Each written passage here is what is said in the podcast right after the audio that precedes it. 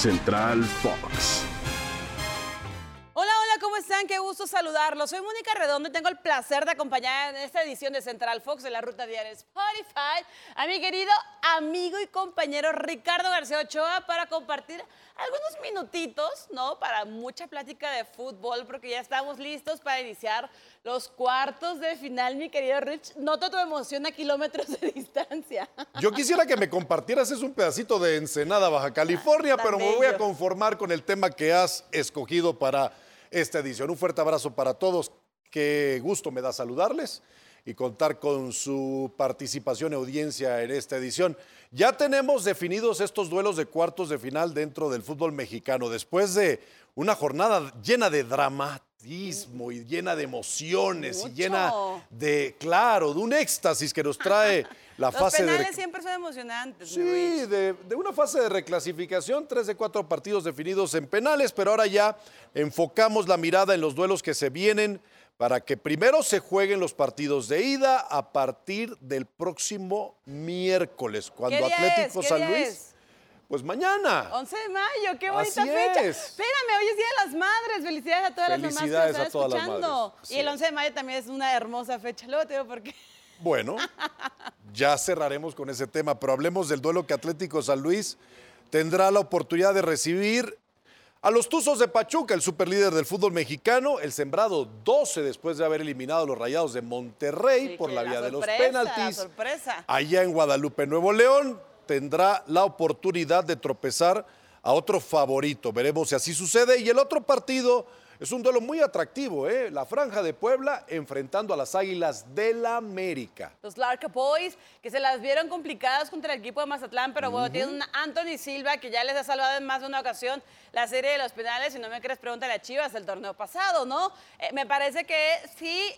No es lo mejor, no es lo ideal que clasifiquen 12 equipos a la fase final, contando evidentemente la reclasificación, pero este formato de un partido donde te juegas todo 90 minutos y si no lo consigues en esos en Hay esos otras ligas en donde entran 12 a los playoffs, ¿eh? No te preocupes. Ah, ya yo pe- eh, pero no de tengo 18. experiencia en esa materia.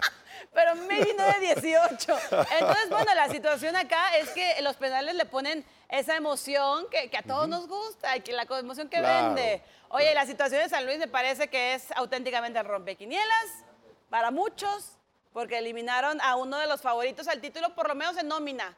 No tanto como estaban jugando, pero sí en nómina me parece que los rayados eh, sí- siempre van a ser un candidato a conseguir el título. Ya habló Duilio Davino, ya habló de la Y, autocrítica. y el aplauso para otro técnico que me da gusto, levante la mano, una cara nueva, Andrés Suárez Jardín, con la- el Atlético San Luis. Claro. Su nombre ahora se convierte olímpico. en uno de esos técnicos exactamente en la fase de cuartos de final. Entonces hay que aplaudirlo como en su Por tiempo le supuesto. aplaudimos a Nicolás Larcamón Larcamón. también.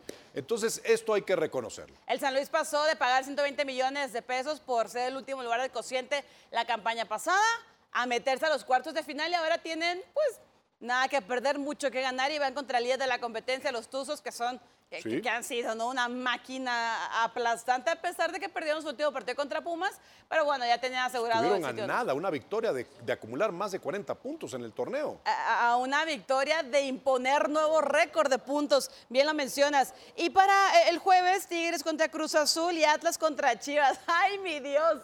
Clásico tapatío en esos cuartos de final. El campeón a seguir o tratar de defender la corona contra el máximo rival eh, eh, histórico, ¿no? Para esa institución rojinegra. Lo decía yo ayer, me encantaría ser Natalia León. Ahora cambio la frase, me, me encantaría ser el date de Natalia León para estos partidos de ida y vuelta en la Perla de Occidente.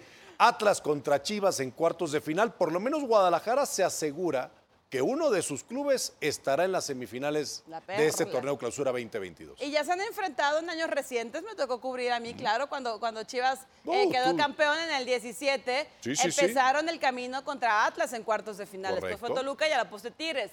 Pero ya se han visto las caras. aquella polémica final, ¿cómo no? Yo Ay, recuerdo ¿cómo lo hasta el? ¿Cómo olvidarlo? el, el referee de todos los partidos de Guadalajara como local en aquella liguilla.